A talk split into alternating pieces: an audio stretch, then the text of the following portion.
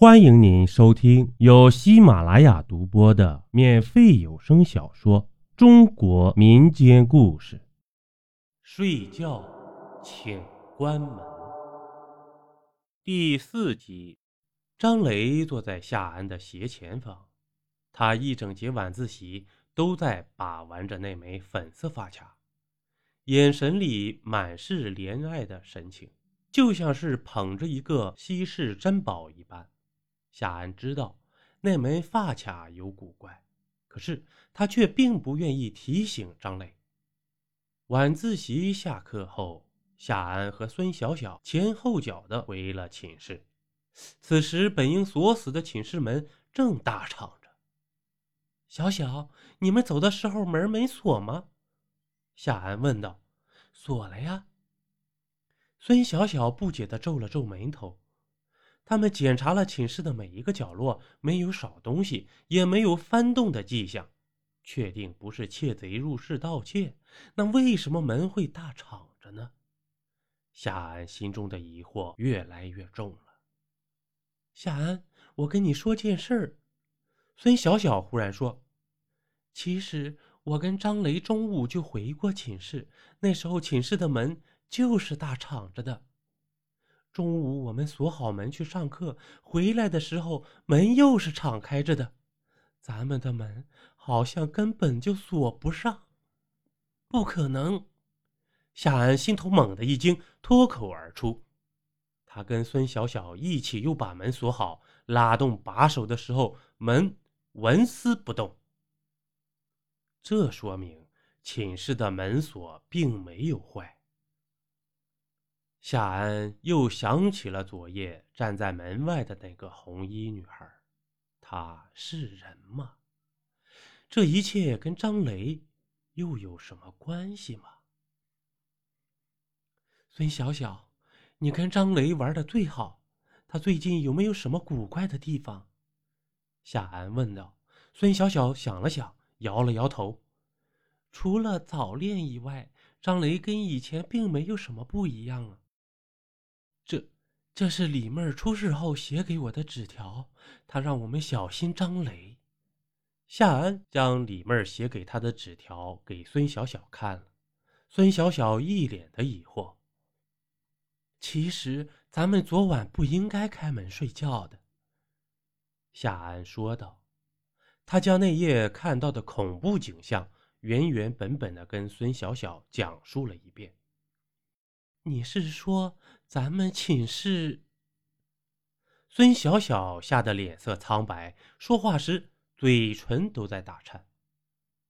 夏安点点头，孙小小一屁股坐在了床上，眼泪在眼眶里打转转。十一点整的时候，寝室准时熄灯了，可是张雷去跟男朋友约会还没有回来。他以前从来都不晚归的，今天晚上为什么会晚回来呢？如果待会儿他敲门，要不要给他开呢？孙小小说：“张雷头上的那个粉色的发卡，就是她男朋友送给她的。”不一会儿，门外响起了急促的敲门声，两个女孩坐在床上，紧紧的挤作一团，吓得浑身发抖。本来紧紧锁住的门忽然打开了一条缝隙，夏安紧张的心跳加速，连呼吸都差点忘记了。可是接下来一切却都安静下来了，并没有什么可怕的事情发生。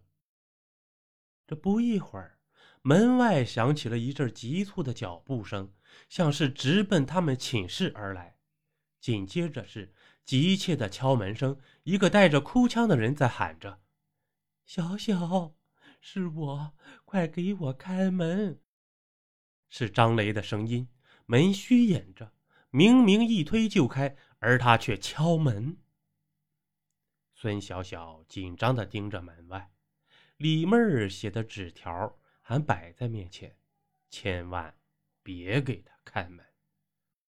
夏安的手心里沁出了湿热的汗水，他听到张雷不停的敲打门板的声音，但是他不敢开门。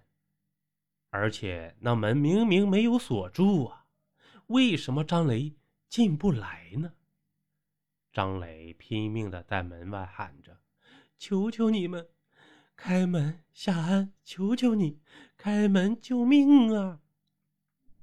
渐渐的，张雷的哭喊声越来越小。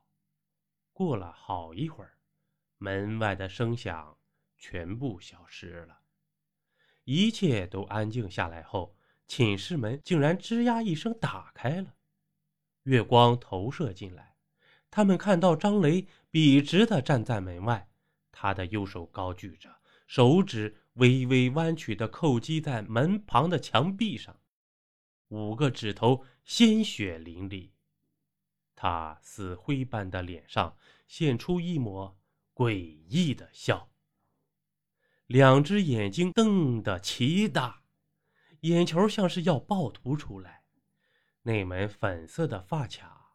此刻竟结结实实的卡在他的喉咙上，像是一个粉色的领结，鲜血顺着他的脖颈鼓鼓的往下流淌着，染红了雪白的衬衫领口。见到这恐怖的一幕，孙小小顿时昏死过去。夏安拨通了宿管室的电话，哭着跟值班员说：“黄阿姨，出事了。”五零幺寝室出事儿了，您快些来！邀您继续收听下集。